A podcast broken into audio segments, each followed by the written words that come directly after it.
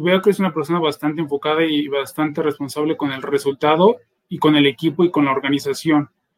¿Cómo mantienes ese enfoque para que las cosas sucedan? ¿Cómo evitas distracciones? Ajá. Todos los, todos los que estamos escuchando hoy somos responsables de nuestro tiempo, ¿no? Y hay una pregunta muy importante que nos tenemos que hacer que es, ¿dónde invierto tiempo para mejorar mi trabajo? Y esa, todos tenemos que tener una respuesta. Si no la tienes, te están llevando las tareas a ti y no tú a las tareas. Entonces, mi respuesta es, los viernes por la tarde, en Novartis terminamos alrededor de las 2, 3 de la tarde más o menos, y yo siempre trabajo dos o tres horas más donde reflexiono qué es lo que ha pasado en la semana. Yo tenía un jefe que me decía que lo hacía cada día, y a mí no me funciona. La verdad que me da mucha pereza cada día hacerlo. Pero ese rato por la semana sí lo tengo bloqueado y valoro qué he hecho bien, qué he hecho mal, por qué tengo que dar las gracias y a quién quiero felicitar. Y repetir ese ejercicio y por aquí está el, el cuaderno, lo tengo muy a mano. El poder repetir ese ejercicio te mantiene muy enfocado a las cosas que tienen que pasar. me encantó la frase, ¿la puedes volver a repetir, por favor? ¿Cuál, cuál de todas? La de... La de tengo el tiempo antes de las tareas. El de... La pregunta. La pregunta. No sé cómo la dije, pero es algo así como si estoy invirtiendo el tiempo para poder mejorar mi desempeño, ¿no? Así ¿Cómo invierto mi tiempo para mejorar mi desempeño? Para mejorar mi desempeño, wow. Sí, sí, sí. Yo, yo tenía, yo había escuchado una parecida y, y, me encanta de en tu tiempo libre tienes que generar herramientas para tener más tiempo libre, para tener más tiempo libre, para mejorar herramientas para tener más tiempo libre. Y tu carga de trabajo es así y tienes poquito tiempo libre. Con este tiempo, tiempo libre tienes que bajar tu carga de trabajo y subes. Pero ahora ese tiempo libre no, no lo tienes que utilizar para distracciones, lo tienes que utilizar para poder reducir esto.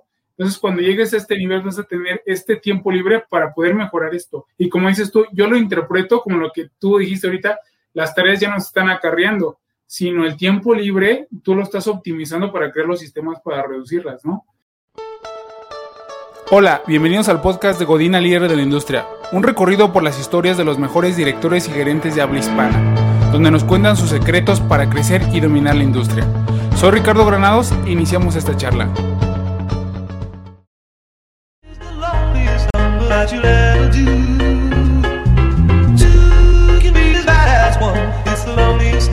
Yeah. I get my best flows to test on my next shows while my whiteboard is marked up with expos. Planning out all of my next moves to expos. The most unlikely artist to make it out of the West Coast. Teenager with the mind of a vet though, but soon somebody will sign him a check. So if you did something that you. Hola, ¿cómo están? Bienvenidos a la segunda temporada de Godina Líder de la Industria. Soy Ricardo Granados y hoy me encuentro con Eloy Viñuales, quien es Marketing Manager Neuroscience en Novartis. Hola Eloy, ¿cómo estás? Hola Ricardo, muy bien, muchas gracias. Vale, oye, pues de una vez empezamos para, para entrar en calor. ¿Quién es Eloy Viñuales? Pues Eloy Viñuales es un chico de Huesca, una pequeña ciudad en el norte de España, que tiene 34 años. Eh, estudió biotecnología eh, y bueno, él, se siente medio mexicano, aunque se ríen porque el acento no acompaña. He vivido en diferentes sitios, en México durante siete años, em, y la verdad que soy una persona pues eh, muy familiar y, que cree mucho en las personas, ¿no? Creo que eso es un poco el, resumen. ¿Dónde te encuentras viviendo en estos momentos? Ahora mismo en Huesca. Em, de hecho, yo me mudé a Barcelona hace un año. Lo que pasa es que Novartis nos dio el regalo de poder teletrabajar para siempre y con las circunstancias del COVID preferí mudarme cerca de mi familia y de mis amigos del mismo trabajo desde Huesca, que como te digo es una pequeña ciudad de, de 40.000 habitantes y la verdad que es un regalo pues eh, poder trabajar desde aquí. ¿Estabas trabajando en Novartis en México y, con esa situación pudiste viajar o ya estabas trabajando en Novartis eh, en España? Yo en total llevo 12 años en, en, Novartis y si quieres te cuento un poco. Empecé como becario en, en Barcelona. Eh, era el asistente del director de marketing. Al terminar surgió una oportunidad eh, para mí en ese momento increíble, que pasé de ser becario a ser jefe de proyectos comerciales para Región Europa, viviendo en Basilea durante un año. Em, y allí al, terminar eh, había diferentes opciones. Yo levanté la mano y dije que quería ser delegado de ventas. Entonces volví a Barcelona y me dijeron, mira, hay una buena noticia y una mala. La buena noticia es que vas a ser delegado de ventas en México, que a mí me hacía muchísima ilusión. La mala es que todavía falta un año por tema de papeleos y permisos de trabajo. Entonces hice un año de recursos humanos y social media en Novartis España. Me mudé como delegado de ventas a México, estuve un año. Después hice otro año como asistente del presidente del grupo Novartis en México. Dos años como brand manager para eh, Gilenia, una marca de, esclerosis múltiple. De ahí pasé a hacer eh, un MBA durante dos años en Chicago. Volví dos años a México como eh, National Sales Manager de, insuficiencia cardíaca y ahí al terminar, pues por motivos personales levanté la mano y regresé a, Barcelona.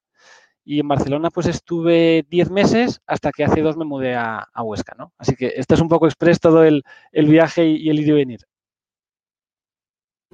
Y eres el primer invitado que está del lado del charco. Ya habíamos tenido personas de... Cuando se creó el podcast dijimos va a ser el mejor podcast de los líderes de habla hispana y eres, la, eres el primer este, persona que ya está del otro charco y eso, eso nos da una gran alegría que por fin se, se logró y, ahora se hizo este, intercontinental, ¿no? Intercontinental, fuera del continente más bien quise decir. Oye, y otra, nada más, este, sin abordar un poquito más en, el tema de Novartis, lo hemos, eh, lo he comentado, lo he comentado en los dos podcasts anteriores. Hay como como coincidencia, yo también estuve trabajando en Novartis alrededor de un año, pero los líderes que, han pasado por ahí tienen, eh, ya tienen muchas similitudes. Hay, ahorita voy a preguntar de los libros, pero han leído algunos libros similares, algunos han practicado fútbol americano o un deporte de niños, y muchos em, este, líderes que han pasado por aquí han tocado el tema de Novartis, directa o indirectamente. Ah, ¿Para ti qué representa Novartis y por qué crees que sí nos marca? O sea, a mí también me marcó mucho, solamente estuve un año, pero ¿por qué crees que sí marca a las personas? Em, creo que Novartis es una compañía impresionante, em, no solo por el nivel de productos y el impacto que tiene en la sociedad, em, con lo cual me siento totalmente identificado con la misión que tiene de cuidar y curar, sino porque además eh, a nivel cultural es una compañía con una cultura muy rica.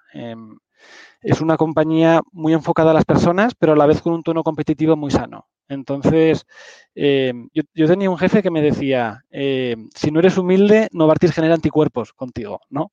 Porque realmente eh, es un perfil de liderazgo que tiene que ser siempre basado en, las personas desde la humildad y, poder construir, ¿no?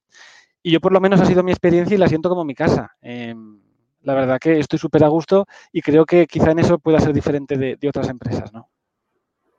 Ok.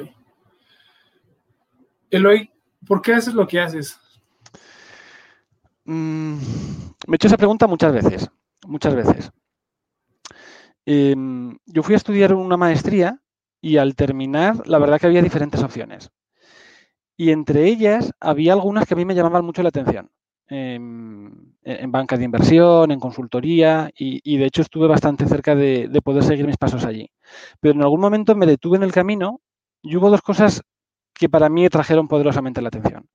La primera es el sector de la salud, en el cual quiero seguir trabajando, directa o indirectamente, eh, porque me gusta mucho la complejidad, resolver problemas y de alguna forma tener un impacto en la sociedad.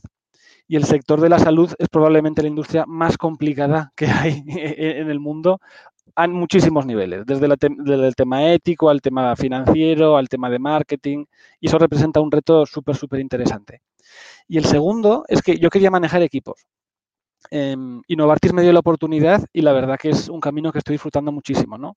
Creo que en mi carrera hay, dos partes muy diferenciadas. Una primera mucho más técnica y una segunda en la cual yo pensaba que había terminado ya mi periplo en Novartis, pero cuando vi la parte de, manejo de equipos, pues la verdad que, me fascinó y, continúo aquí súper, súper feliz, ¿no? El, el tema de, los fracasos o aún los llaman aprendizajes, uno que te haya marcado y que en ese momento dice, oye, es que esto no creí que me fuera a pasar, pero que haya cambiado tu vida. ¿Cuál ha sido? Em, muchos, muchos. En general, creo que conforme pasa el tiempo, tengo 34 años, pero soy un poco un, alma vieja, pero conforme pasa el tiempo te vas dando cuenta que em, cada vez las decisiones que tomas, cada vez las toma más la vida por ti. Em, y creo que en algún momento de mi carrera, sobre todo al principio, yo tenía muy claros los pasos a seguir, ¿no? Y siempre lo estuve empujando mucho. Pero conforme pasa el tiempo te das cuenta que muchas veces la vida te lleva por, otros derroteros, ¿no? Y tener la flexibilidad de saberte adaptar, creo que eso es eh, fundamental. Em, si yo te preguntara de todas las posiciones que he estado, ¿cuáles yo he pedido quería que sucedieran? Mm. El 10% seguramente. Y sin embargo, soy absolutamente feliz y muchas veces han sido oportunidades incluso mejor de lo que yo valoraba, ¿no? Pero creo que em, en ese sentido, muchas veces el querer esperar algo y que la vida te lleve por otro camino, para mí ha sido como de los, de los grandes aprendizajes. Ok. ¿Y el tema del éxito para ti qué es el éxito, Eloy? Mm. Esa es una pregunta que yo suelo hacer y que normalmente no me hacen. ¿Qué es el éxito? Em, por un lado, para mí como individuo es estar muy alineado entre lo que creo, lo que pienso y lo que hago. Si todo eso está alineado en base a mis creencias, eh, me puedo considerar afortunado. Porque muchas veces hasta en la vida personal hay diferentes fuerzas que llevan a hacer que no estemos alineados, ¿no? Y eso genera mucha frustración. Si consigues estar alineado, de alguna forma no tienes esa frustración y tienes felicidad, que para mí la felicidad no es un estado de euforia o de entusiasmo, sino más bien un estado de paz, ¿no? Entonces, éxito individual sería eso. Éxito en cuanto a equipo y colectivo es hacer que mi equipo brille. Si yo consigo que mi equipo brille, para mí yo he hecho bien mi trabajo. Y es una forma muy simple de, explicarlo, pero a la vez muy efectiva. Oye, ahorita el tema personal de éxito, que dices que todo esté alineado. ¿A qué le dices que no para que se mantenga alineado? Le digo que no a, por ejemplo, el, que esto es un poco típico, ¿no? El perfeccionismo o el querer trabajar muchas horas, a eso le digo que no. Procuro tener un work-life balance súper, súper robusto y busco la forma en la que lo puedo adaptar. Este tema de que te comentaba que yo me he mudado a Huesca, em, para mí es una forma de demostrar que quiero que eso esté alineado en, este momento, ¿no? Em, también le digo que no a cargar pesos innecesarios. Em, muchos de los que me escucháis ya sois líderes y los demás lo vais a ser pronto. Y, un rol de liderazgo, tanto formal como informal, requiere muchas veces el acompañamiento de las personas. Y todos llevamos problemas y pesos. Eh, a veces se generan fricciones en, los entornos laborales y personales y hay que intentar que no carguemos eso en la mochila, porque es un peso innecesario y eso también le digo que no, porque si no te vas a dormir dándole vueltas a cosas que tendrías que haber dejado en, la puerta de la oficina. ¿Y a qué te refieres con que tu equipo brille? ¿A que escale, a que aprenda más? ¿A, a qué? Justo hoy tenía una conversación con, alguien de mi equipo y yo le preguntaba, ¿por qué crees que te va a valorar Novartis durante, en el corto plazo, durante este año dos años que compartamos juntos? Y mm, normalmente la respuesta que me dan las personas empiezan siempre por los resultados, ¿no?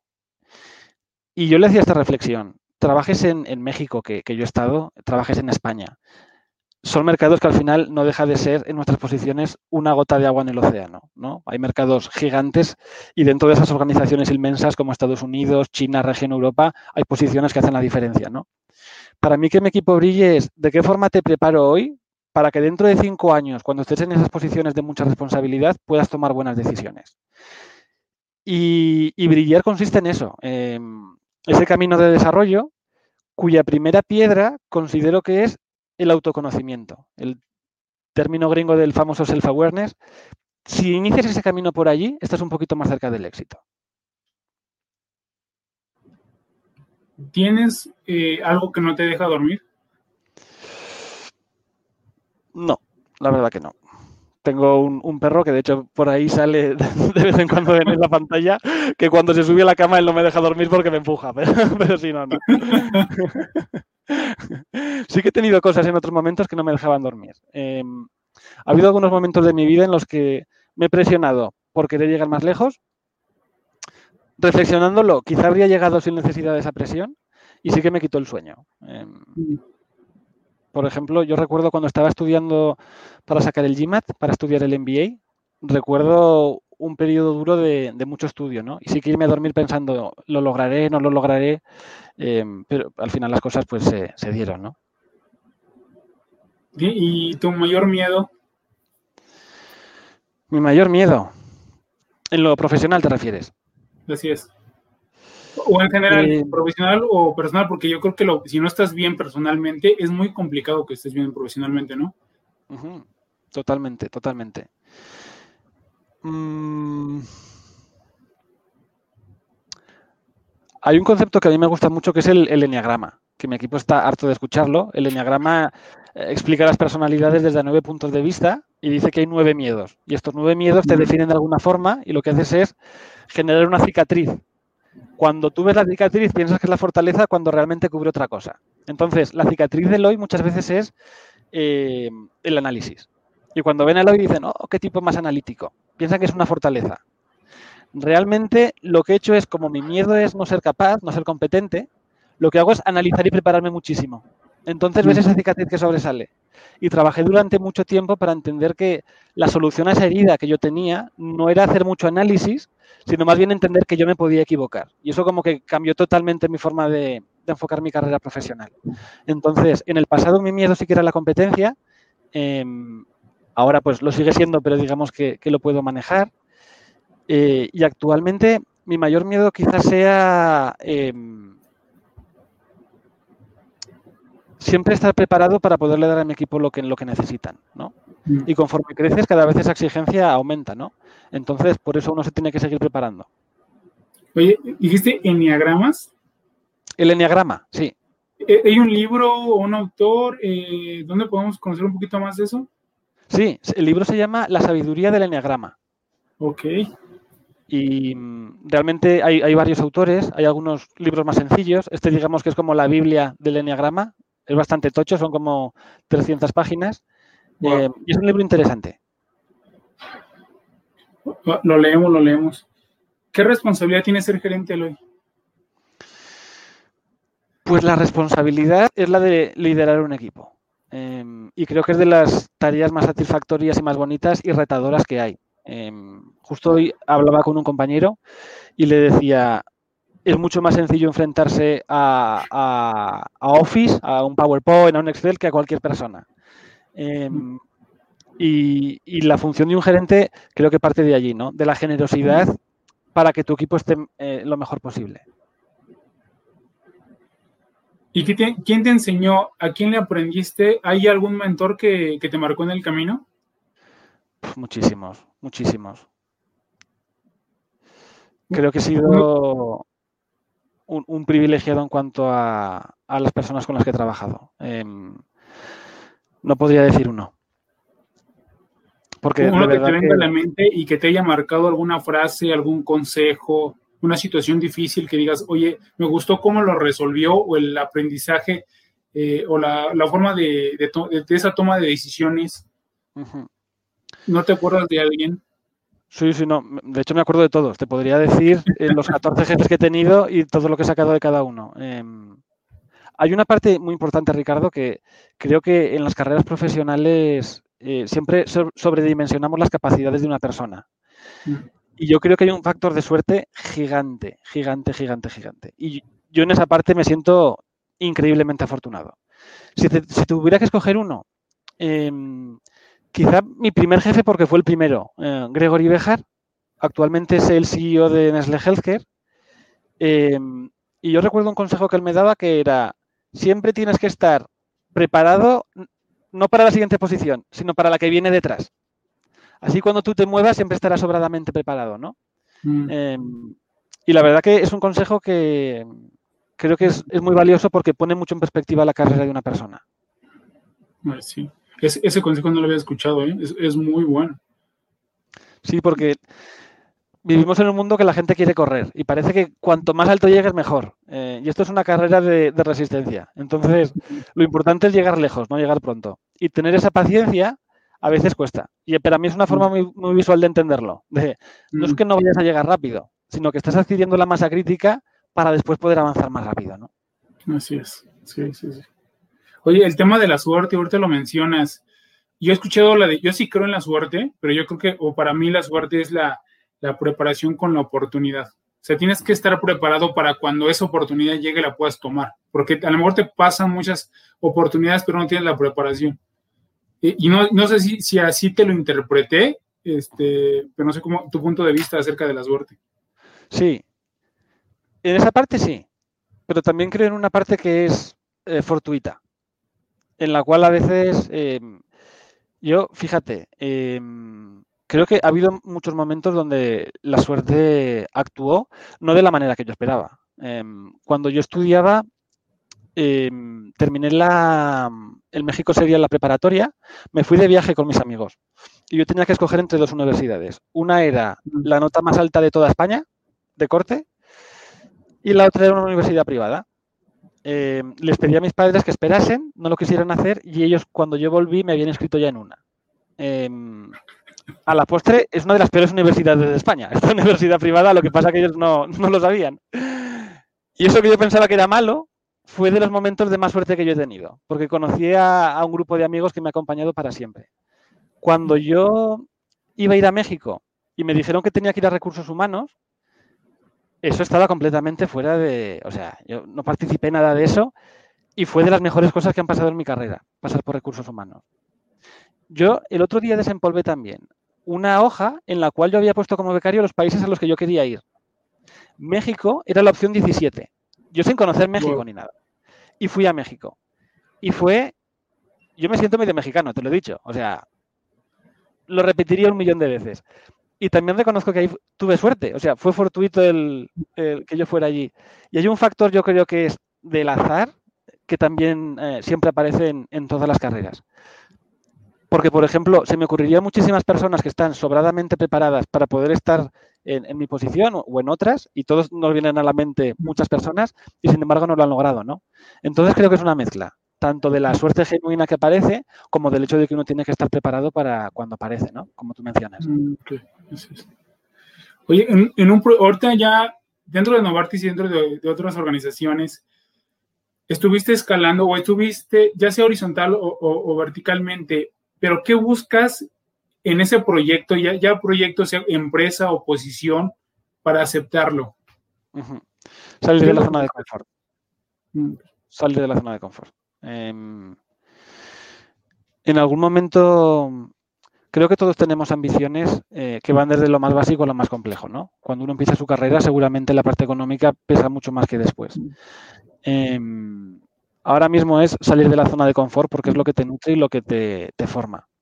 Mm. Siguiendo ese camino, es un camino duro, es un camino que se dice fácil, pero a la vez es el que más eh, recompensas te, genera. Y la siguiente pregunta que te iba, bueno, que te voy a mencionar era, ¿por qué salir de un proyecto? ¿No? ¿Sería la misma respuesta o tienes algún, algo que le quieras complementar? ¿Por qué salir? Mm. Porque has cambiado de posiciones y de organizaciones. Sí, pero ha sido más en positivo que el negativo de decir, ah, estoy a gusto. ¿Qué tendría que pasar? Em, creo que algo que a mí me pesaría mucho es em, no poder participar y dar mi opinión, no tener em, speak of mind. Poder levantar la mano y decir, yo lo estoy viendo así, sentir que es una organización anclada en el pasado, muy cerrada, que solo me quiere para lo que a la organización le interesa y no le interesa el hoy como una persona integral, ahí yo me sentiría muy incómodo. qué, buena respuesta. Eh, y hablando de cambios, tanto ciudad, país, llegas a una nueva posición, a una nueva empresa con un equipo de trabajo que ya tiene tiempo trabajando eh, juntos. ¿Cómo logras que se alineen a tu forma de trabajo y a tu forma de liderazgo? Creo que mm, hay fases y la primera es al revés. La primera es cómo yo me adapto a ellos, ¿no? Em, llevo en esta posición un año y el otro día recapacitaba con el equipo y creo que mm, recuerdo al principio muchísimas charlas con todo el mundo. No de negocio, ¿eh? No de marketing, no de, sino quién es cada persona, dónde está, qué aspiraciones tiene, entender su momento de vida. Y luego, conforme vas construyendo, ya generas esa confianza para poder ir movilizando a todo el mundo. Y todo el mundo no tiene que ser el jefe movilizando un grupo, ni el grupo movilizando al jefe. Creo que al final es esa conversación la que hace que estén todos cohesionados y, se muevan, ¿no? Pero para mí todo parte del interés verdadero en las, en las personas. Em, si tú eres un líder que no quiere lo mejor para tu equipo, si lo que quieres es usarlos para, tu propio fin, entonces ni siquiera te tienes derecho a llamarte líder, ¿no? Hay que empezar siempre entendiendo a la persona y genuinamente querer lo mejor para ellos.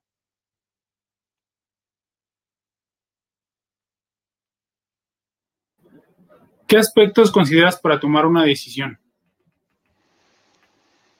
Mm. hay muchas decisiones. Em, voy a empezar por las fáciles.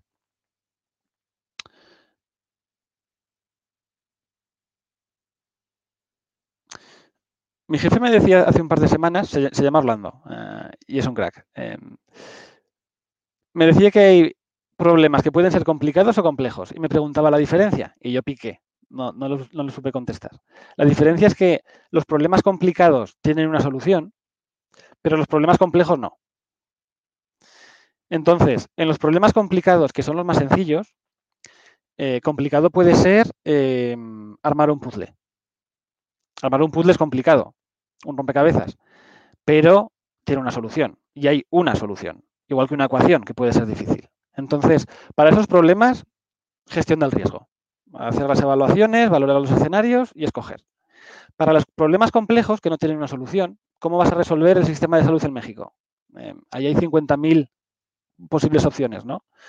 Creo que es muy importante el manejo de la ambigüedad y el poder construir rápido, hacer prototipos, ver cómo funciona y seguir construyendo. Ahora estamos por lanzar varias marcas y a mi equipo, en vez de hacer lo que normalmente se hace, que es hacer una planeación hasta la fecha de lanzamiento y lanzar, intentando que sea perfecto, les he dicho, si lanzamos en septiembre, imaginaros que vamos a lanzar en marzo y en junio, y luego en septiembre y vamos a tener iteraciones. Entonces, vamos a preparar el lanzamiento perfecto para marzo. Y aunque no lancemos, tenemos otros tres meses para construir sobre ese, que seguro que será mejor que el lanzamiento que habíamos previsto. Y otra tercera iteración. Y eso a mí me ha funcionado cuando estás enfrentando problemas complejos y no, y no complicados. Y luego hay una parte que creo, Ricardo, que es la más difícil de todas, que son las grandes decisiones de la vida. Eh, Eloy, ¿volverías a México? Eh, yo os cuento, eh, fui a México siete años, em, finalmente regresé a España, mi papá se puso enfermo, oh, falleció, y muchas veces la gente me dice, no te arrepientes. Y esa es de las grandes decisiones que uno tiene que tomar en la vida, ¿no? Mereció la pena ir, ir a México. Y yo, como enfoco esas grandes decisiones que todos tenemos que tomar, es eh, las decisiones importantes de la vida no requieren inteligencia, que muchas veces las intentamos resolver aquí. Requieren, uno, la humildad para valorar el hecho de que puedes tener esa decisión, porque hay gente que no, tiene la fortuna de poder decidir, simplemente le toca lo que le toca. Y lo segundo es el valor para aceptar sus consecuencias. Em, es muy fácil decir, no, voy a escoger esto porque quiero que pase. Y uno lo tiene que ver del, del revés, ¿no? Porque si no, cuando tú tomas una decisión de este calado, te puede generar sentimientos de arrepentimiento. Y eso no es justo con la persona. Entonces, es mucho más importante tener la humildad de sentirte afortunado por poderla tomar y lo segundo, aceptar las consecuencias, que al final nunca son tan terribles como nos pensamos. Siempre cuando uno se lanza a la, alberca, a la piscina, que decimos en España, siempre las cosas eh, salen de la mejor forma y me gustó mucho lo que mencionaste del tema de la experimentación, porque iba como en pequeños experimentos, ¿no? Lo que hace es una campaña, vamos a probar antes, antes, antes, y mejor no experimentamos rápido y barato, pues así, así yo lo vi, eh, como los negocios, como el libro de Lean Startup, no sé si lo has leído de Eric Price. Eh, te, escuché, o sea, es el método de experimentación ya dentro de una organización, ¿no? Este, se habla más para, para, para creación, pero tú, me gustó mucho tu filosofía de adentro, ¿no? Como un intrapreneur. De hecho, es algo que ahora Novartis quiere promover muchísimo. Em, y creo que todas las grandes compañías lo están buscando. El conocimiento de entrepreneur, que como tú dices es falla lo antes posible, lo más barato posible. Porque el entorno está cambiando tan rápido y a tanta velocidad que si no, son organizaciones como mastodontes, que no da tiempo a alcanzar el ritmo. Entonces, hay un, experimento muy interesante, Ricardo, que es el, Marshmallow Challenge, que seguro que lo has escuchado, que te dan unos, espaguetis con una cinta adhesiva y un marshmallow em, eh, una nube. No, no, recuerdo cómo se llama en México, pero es como una golosina, así blandita. Y entonces el reto es que en determinado tiempo diferentes grupos tienen que construir la torre más alta. Em, afortunadamente, gracias a Dios, los que ganan son los arquitectos, está demostrado estadísticamente. Después siguen los, los CEOs y comités ejecutivos, que están muy preparados. Pero luego te sorprenderías cuál es el tercer grupo, porque el tercer grupo gana a los marketeers, a los jefes de supply chain, a los operarios, gana a todos. Y es el grupo de los niños. Mm. Y es muy interesante que como operan los niños, normalmente un grupo de estos lo que hacen es una planificación perfecta. Y los niños lo que hacen es, lo montan lo más rápido que puede, se les cae, pero sobre ese siguen construyendo. Y al mm. final consiguen cierta altura que hace que gane a, grupos pues eh, que no se pueden comparar, ¿no? Sí, sí, sí. porque lo, yo también, esa filosofía la tenemos aquí en el equipo. El niño no, no, no está todavía contaminado por los adultos de, del tema de la pena o del miedo o te vas a equivocar.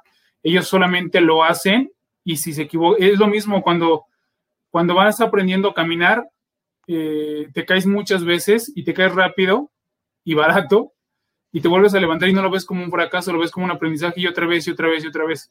Y entre más, entre más creces, más miedo tienes y ya no quieres ni caminar ni correr porque qué van a pensar, se van a burlar, me voy a caer, me va a doler. Y de niño no, ¿no? Y por eso los niños toman decisiones más rápidas, más baratas corrigen rápido, aprenden rápido y crean más cosas más, más increíbles, ¿no? El tema que tenemos con los adultos es esa desventaja que tenemos, ¿no? Eso me lo apunto. Gracias por compartirlo, Ricardo.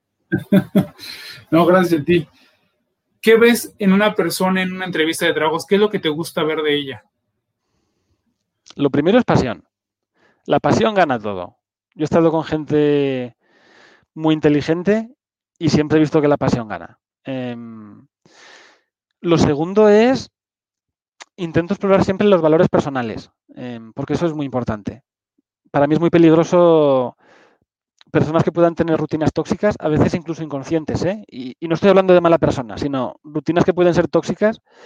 Em, eso siempre que lo incorporas en un equipo es, es peligroso. Y lo tercero,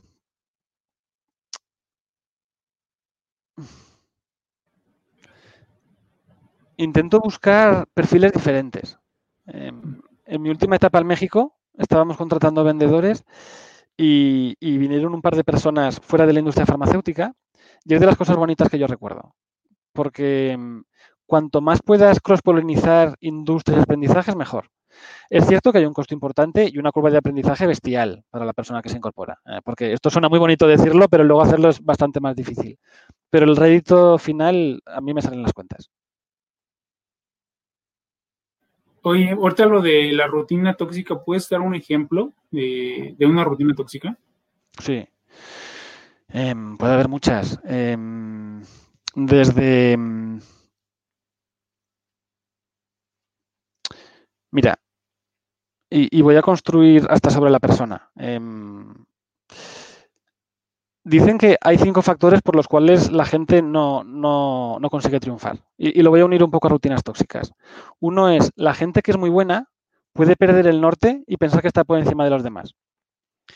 Y esto es independiente de que sea buena o mala persona. Una rutina tóxica puede ser alguien que está tan dentro de su posición que puede interrumpir la conversación de un compañero porque le quiere pedir algo. Eso es una microagresión. Em, y eso no puede estar permitido, porque la cultura de un equipo la estableces con el peor comportamiento que permites. Incluso si esa persona es una estrella y es muy buena, el hecho de interrumpir eh, a, un compañero, eso es tóxico en sí. Em, el segundo factor que es un gran descarrilador de los grandes talentos em, tiene que ver con la no capacidad de modernizarse. El pensar que donde te ha traído te va a seguir funcionando, eso es una rutina tóxica y muchísima gente la tiene. Lo que pasa que suena muy fuerte llamarlo tóxico cuando realmente lo es. Lo que estás haciendo es oxidándote. El tercero es no saber manejar equipos y suele ser por un tema de gestión emocional. El cuarto es la no capacidad de ejecutar. Hablas mucho, pero no lo sabes aterrizar. Prometes mucho y no lo cumples. Em, y lo quinto es ser muy bueno en una cosa, pero no ser capaz de ser bueno en otras. El típico que es súper bueno en estrategia, ¿no? Pues muy bien, pero no vas a ser bueno en estrategia hasta el final de tu carrera porque las posiciones crecen, cambian y también tienes que, actualizarte, ¿no?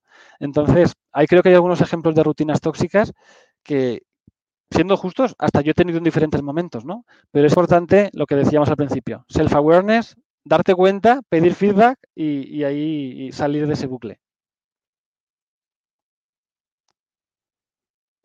Ok, oye, ya eso es cuando conoces a una persona en una entrevista de trabajo. Ya teniendo un equipo de trabajo, ¿cómo detectas a alguien que sí tiene o quiere, que sí tiene y quiere? Yo creo que son importantes las dos, crecer en una organización y tienes tú la capacidad para poderlo apoyar. ¿Cómo lo identificas?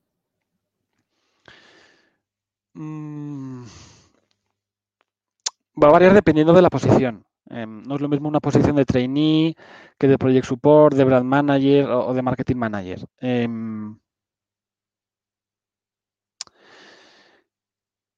creo que hacia donde van las organizaciones va a necesitar un muy buen balance entre la capacidad de definir el objetivo y la flexibilidad de aceptar el cómo se alcanza el objetivo. ¿A qué me refiero? Cada vez los objetivos tienen que estar más claros y cada vez los equipos más empoderados de poderlo hacer como consideren. La figura del, del, manager que explica cómo hay que hacerlo, eso no nos va a llevar muy lejos, porque los equipos están sobradamente preparados y hay que darles libertad. Entonces, en base a eso, algunas características que creo que pueden hacer que una persona brille en ese entorno sería una capacidad de escucha real, no de oír, sino realmente de escuchar y de interiorizar. Em, la capacidad de buscar puentes con otras personas y la capacidad de movilizar e, e, inspirar. Y son tres cosas que, mm, dadas, teniendo el ticket to play, digamos, el brain power eh, y las ganas, digamos que eso hace un profesional muchísimo más redondo, muchísimo más redondo. ¿Y cómo le dices o le das las gracias o lo despides, no sé cómo le digan en España, a alguien? O sea, ¿qué, ¿qué, características o qué actitudes no te gustan a ti para tomar esa decisión? Mm. Eh, de las cosas más feas que te toca hacer, ¿no? Como manager. Em, y son momentos siempre complicados. Hay dos tipos de despidos. Los despidos por un tema ético, em, los cuales pues, no son negociables y digamos que en lo personal no cuestan tanto porque la persona realmente ha hecho algo mal. Em, ya entrará si se arrepiente o no y cómo lo quieras vivir tú, pero esos temas no se, no se discuten. Lo segundo, que es bastante más difícil siempre, es un tema de, perfil o de resultados. Em, y ahí creo que, más que la decisión de una persona, por lo menos en Novartis, e, es un comité, es un equipo, ¿no? En el cual recursos humanos sería mi jefe, que es el jefe de franquicia, tanto yo, revisamos un caso específico, ahí se discute y, se toma una decisión, ¿no? Em, pero para que eso sucediera, se tendrían que dar uno de los cinco motivos que te mencionaba antes, ¿no? Em, el hecho de tener el ego pisando a los demás, no saber gestionar un equipo cuando se necesita, tener solo una habilidad y no ser capaz de desarrollarla, quedarte anclado a la antigua y no querer modernizarte con las nuevas tecnologías que vienen y, prometer y no cumplir. Sí. Es un, yo lo resumo como un tema de preparación y de comunicación y de liderazgo. Mm. Sí. ¿Qué tipo de líder te consideras, Eloy?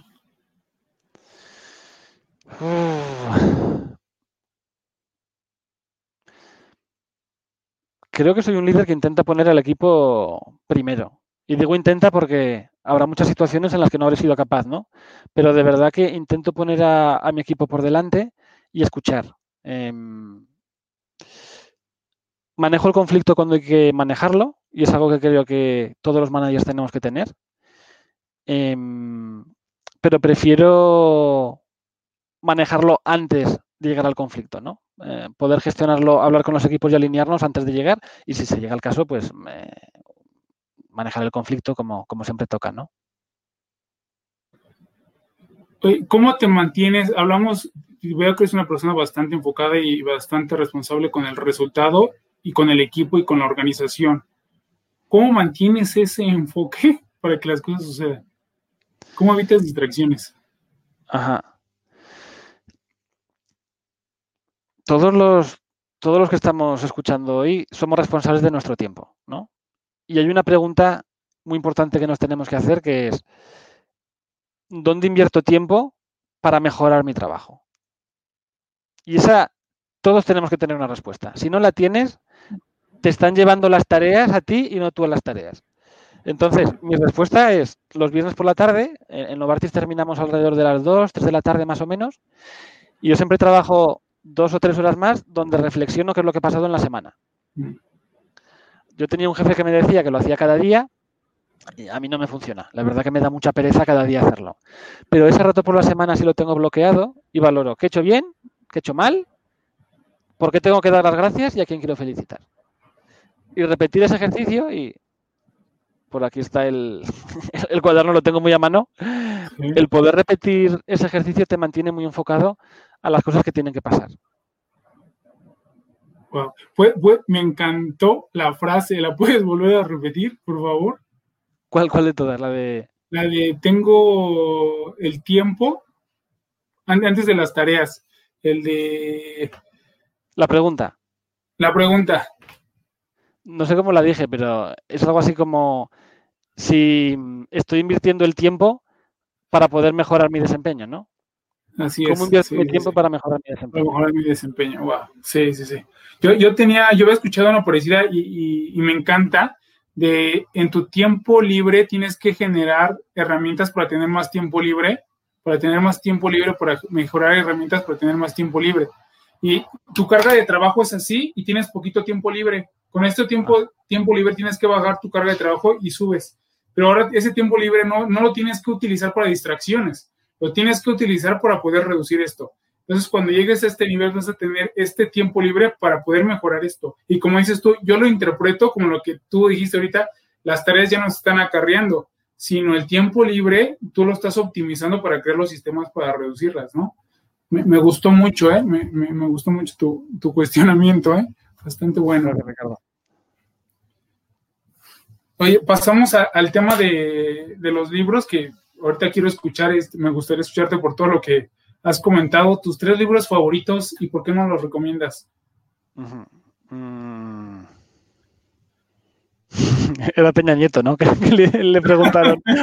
Me estoy acordando. Mis tres libros favoritos. Mira, eh, hay, muchos, ¿eh? Mm. A mí hay uno que me fascina, lo que pasa es que reconozco que es un libro un poco caro, que se llama For Your Improvement de Corn Ferry. Mm. Ese es muy bueno.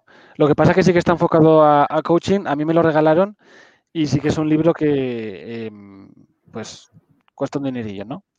Entonces, te voy a dar más opciones porque hay, hay, muy, buenas, muy buenos libros. Em, a mí, como filosofía de vida, me gusta mucho Atrévete a no gustar.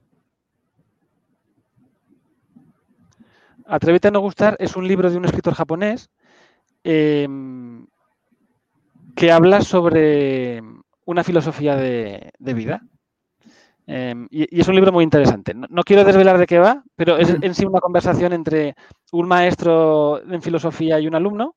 Y entonces tiene una conversación intentando resolver el problema final del hombre, que es las relaciones humanas. Y, ese libro a mí me gustó mucho, me hizo reflexionar. Otro libro también de ese estilo, mucho más ligero de leer, es El poder de la vulnerabilidad, de Brené Brown.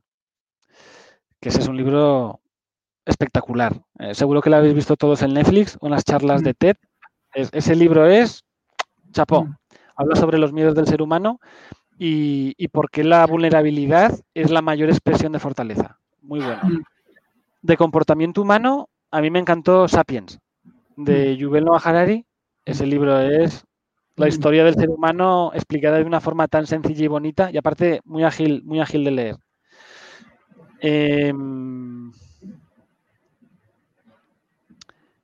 y luego hay un libro, yo se lo regalé a mi equipo antes de irme de México, que es el. Es el. Em, ¿Cómo se dice? El recopilatorio de cuentos de Borges. Mm. Y es un, libro maravilloso porque a través de cuentos de 15, 20 páginas hace unas historias increíbles. Y para storytelling, storytelling profundo. Mm. Porque ahora cualquier cosa llamamos storytelling, ¿no? En cuanto hay principio, princesa em, o príncipe, el tal, tal. No. Para hacer una historia espectacular, eh, poder leer a un genio de la literatura como él y entender cómo en 10 páginas hila una historia impresionante, ese libro también lo, recomiendo mucho. Pero hay muchísimos, ¿eh, Ricardo. Sí, sí, sí, hay muchos, pero los que recomendaste, unos ya los he escuchado, unos los he leído. Sí, yo creo que ahora el tema de, liderazgo, lo que te decía al inicio de la charla, el tema de los libros, el deporte y trabajar en, compañías como que sí se alinean con los líderes. O sea, yo no conozco, yo dicen que sí los líderes son lectores, ¿no? Yo no he conocido un buen líder que no sea un buen lector. O sea, no lo he encontrado hasta ahorita, ¿no? Eh, yo creo que sí te, preparan bastante bien. ¿Una película favorita y qué le aprendiste de ella? Mi película favorita es Forrest Gump, que la he visto un millón de veces. Em, y creo que me gusta tanto porque como yo la interpreto, es abre, abre un rayo de luz a que ser buena persona y la inocencia mm. tiene un resultado positivo en el mundo y puede llevarte a lograr las cosas. Em, mm. creo que a veces resulta muy fácil lograr las cosas siendo el malo en el mundo real. ¿No? Todos conocemos, no, pues fue un dedazo, esa persona se saltó a tal. Esas historias no las conocemos todos. Em, y creo que las buenas personas tienen, tenemos, si me permites, eh, el derecho y la responsabilidad de a través de ese camino alcanzar también nuestros objetivos. Y que lo consiga alguien como Forrest Gump, para mí es algo que desde niño me fascinó y me sigue fascinando. Exacto. Y, luego está rodeado de gente muy mala. Y no, no, gente muy mala, gente buena, gente está como entre 50 y 50, 60, 70, 80, 10 y él lo sigue haciendo, lo que decíamos hace ratito, o sea, el tema de los niños, esa inocencia de crear, de no me importa lo que digan, y yo creo que si nos quitáramos tantito eso, ¿no? Este, lograríamos muchísimas cosas. Y el síndrome del impostor también, ¿no? Yo no me lo merezco, yo no. Él nada más lo hacía y lo hacía y el esfuerzo y seguía y seguía y construía. Terminaba algo y se lo dejaba a alguien, un responsable, y seguía y seguía y seguía y seguía creando y seguía por ello y sigue ayudando. Muy buena película. ¿Un podcast que recomiendes que estés escuchando en este momento? Estoy escuchando justo el de Brené Brown, eh, que honestamente no recuerdo cómo se llama, lo busqué así por Spotify eh, y ese lo, disfruto, me gusta. ¿Tienes alguna música favorita para concentrarte o para trabajar? Normalmente no trabajo con, con, música a menos que sea algo muy mecánico. Si tengo que hacer un Excel o así, puede ser que la ponga, pero no, más, bien la música la empleo para manejar mi emoción. Mm. Cuando me levanto pongo alguna canción que me pueda animar, si estoy así un poco más triste también lo busco, si me veo eufórico pongo algo más tranquilo, pero como una herramienta de gestión emocional, más que de, concentración. ¿Y cómo te mantienes al día con las nuevas tendencias y las nuevas formas de trabajo? Pues esa pregunta siempre es complicada. Em, leo muchísimo LinkedIn porque la verdad que allí hay un montón de gente que publica cosas padrísimas. Em, y luego todos los días leo el periódico em, y luego libros. Estoy leyendo siempre muchos libros y los cursos, ¿no? Tanto de, la compañía como los que yo busco por fuera. ¿Cómo compaginas tu vida laboral con familia y amigos? Intentando hacer las cosas fáciles. Em, una muy buena jefa que se llama Monique me dijo una vez, em, va a ser imposible que encajes perfectamente las dos cosas. Escoge cuál quieres encajar y la otra encajará. Y hay momentos en tu vida en los cuales tienes que encajar la parte profesional y ves que la persona le encaja, y otros, como me he pasado de vuelta, que has de encajar la parte personal y la profesional encaja, ¿no? Y como lo hago siendo muy práctico y haciéndome la vida fácil. Como te decía, me he mudado a Huesca por estar más cerca de, mi familia. Em, nunca sacrifico el tiempo de calidad con, las personas que quiero eh, y siempre poner, poner distancia. ¿Tienes una rutina diaria y una a los fines de semana? Más o menos, y seguramente sea inconsciente. ¿eh? Mm, saco a mi perro por la mañana y por la noche, una hora en ambos casos, y eso la verdad que viene bien. Em, mm. intento ir en el teléfono o para si necesito tomar alguna llamada, pero más de one-to-one, más informal. Em, y ese es un momento de, mucho relax, ¿no? Que me ayuda a despejarme. Cuando terminas el día así, saco al perro y eso me, relaja. Mm. Em, Y luego intento hacer algún hobby también, meditar, ¿no? Y aquí me van a matar por emplear esa palabra, pero para dejar la mente en blanco a veces puede ser leyendo, jugando un videojuego, hablando con un amigo, pero intentar que todos los días tener un momento para dejar la mente en blanco, que si no... Uh. Ok. ¿Y los fines de semana planeas la siguiente semana? ¿El viernes, sábado, domingo? Fíjate, Ricardo, que no me gusta nada planear. Em, mm. Para mi tiempo libre me encanta tener libertad total. Y esto es algo que siempre discuto con mis amigos, porque siempre quieren hacer planes y yo soy siempre el que hasta última hora no, no confirma. Pero en esa parte me gusta muchísimo poder decidir en el momento hacer lo que, lo que me apetezca. Si no, no me gusta tanto planear. ¿Es cierto que los amigos se cuentan con los dedos de una mano? Sí, los amigos de verdad, sí. Sí. Ok. Bueno, pasamos a la sección. Te voy a decir una palabra, Eloy, y por favor dime la primera palabra que te venga a la mente. Vale. ¿Estás listo? Amor. Eh, Huesca. Pasión. Trabajo. Predicare. ¿Perdón? Predicare. Ah, oh, aventura. Trabajo. Novartis. Líder. Equipo. Amistad. Arnau, que es mi mejor amigo. Jefe. Orlando, mi jefe actual. Empresa. Novartis. Inspiración. Mi padre. México. Maravilla. COVID. Casa. Marketing. Kellogg. Familia. Ernesto, hermano. Equipo. Líder. Innovación. Novartis. Farma. no lo voy a repetir otra vez. Farma, salud, salud. Talento. Responsabilidad. España.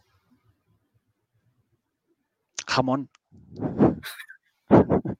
Novartis. Orgullo. Pasado. Presente. Futuro. Sueños. Eloy. Viñuales. Sonrisa. Wow. Pues muchas gracias, Eloy. Termino con la primera, con la última pregunta. ¿Qué consejo le darías a los estudiantes que van saliendo de la universidad o a las personas que están eh, trabajando en una organización y quieren escalar en ella? ¿Qué les, qué les recomendarías a cada uno de ellos? Mm. Lo más importante es creer en uno mismo. Y creo que lo más difícil.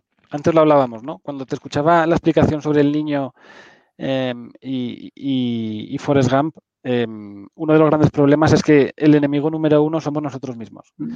Y creo que es fundamental creer en todos y cada uno de nosotros. Confiar mucho en el destino y en la suerte. Em, mm. queremos tener todo bajo control y como decíamos al principio, más bien estamos en un río que nos lleva en una dirección y podemos escoger un poco si por este lado o por este otro, pero el río te va a llevar finalmente mm. a donde tengas que ir. Y en ese sentido, hay dos tipos de profesionales. Aquellos que dan las gracias a la empresa por permitirles trabajar y aquellos que saben que la empresa les debería las gracias por trabajar allí. Y yo en mi equipo prefiero tener los segundos, porque mm. el momento en que tú entiendes tu valor como profesional y como persona sobre todo, y entiendes que a partir de esa confianza las cosas pueden pasar, todo fluye mejor. Vivimos en periodos muy inciertos, de muchísimo reto, eh, em, con oportunidades que parece que nos hagan un favor cuando se logra un, trabajo y creo que tenemos que cambiar ese discurso. Realmente tenemos que empezar a, confiar en la esperanza, en un futuro que viene que creo que es apasionante y brillante para la gente que, tiene ganas, que se quiere comer el mundo y, que está preparada. Eh, y lo más importante es confiar en uno mismo. En algún momento del camino todos nos hemos roto. Hemos tenido una grieta, se nos ha roto una, una esquirla de nosotros porque dudamos. Estaré listo, ¿por qué me está pasando a mí? Yo no puedo, porque él sí, porque yo no. cierra los ojos y confía en ti. Las cosas terminan llegando, pero todo parte de que tú creas en ti mismo. Si tú no crees en ti, los demás no pueden creer. Así es, así es. Sí, sí, sí. Pues muchas gracias, Eloy. ¿Algo que quieras comentar? ¿Cómo te sentiste? Últimas palabras, comentarios. La verdad que es un regalo. Eh, nos pusimos en contacto, Ricardo, hace, hace unas semanas y te agradezco muchísimo la, oportunidad. Em, igualmente, si hubiera cualquier persona que quisiera continuar la conversación, a través de LinkedIn me pueden encontrar y, ahí yo pues eh, feliz de poder resolver eh, dudas o, o, mejor aún compartir ideas que así todos crecemos. ¿Cómo te pueden encontrar? mi perfil es Eloy Vinuales. Ok, Eloy Vinuales. Vale, pues, ¿algo más, Eloy? ¿O tienes alguna otra red social o que te contacten nada más por LinkedIn? Sí, por LinkedIn mejor. Vale, pues, eh, pues muchas gracias, Eloy. Eh, esta charla se va a encontrar o se encuentra en, las cuentas de Ricardo Donados MX. Estamos en la mayoría, Facebook, Twitter, eh, Instagram, y va a estar disponible en el mes de diciembre, a mediados del mes de diciembre, en el canal de YouTube y en todas las plataformas de podcast. Es que por favor, este, igual si tienen comentarios, ya saben, con Eloy y nos vemos la próxima semana. Muchas gracias, Eloy. Nos vemos. Muchas gracias, Ricardo. Un placer. Gracias. Chao. Gracias por acompañarnos en este podcast. Esperamos que te haya inspirado para crecer dentro de tu organización y domines tu industria. Soy Ricardo Granados. Hasta la próxima.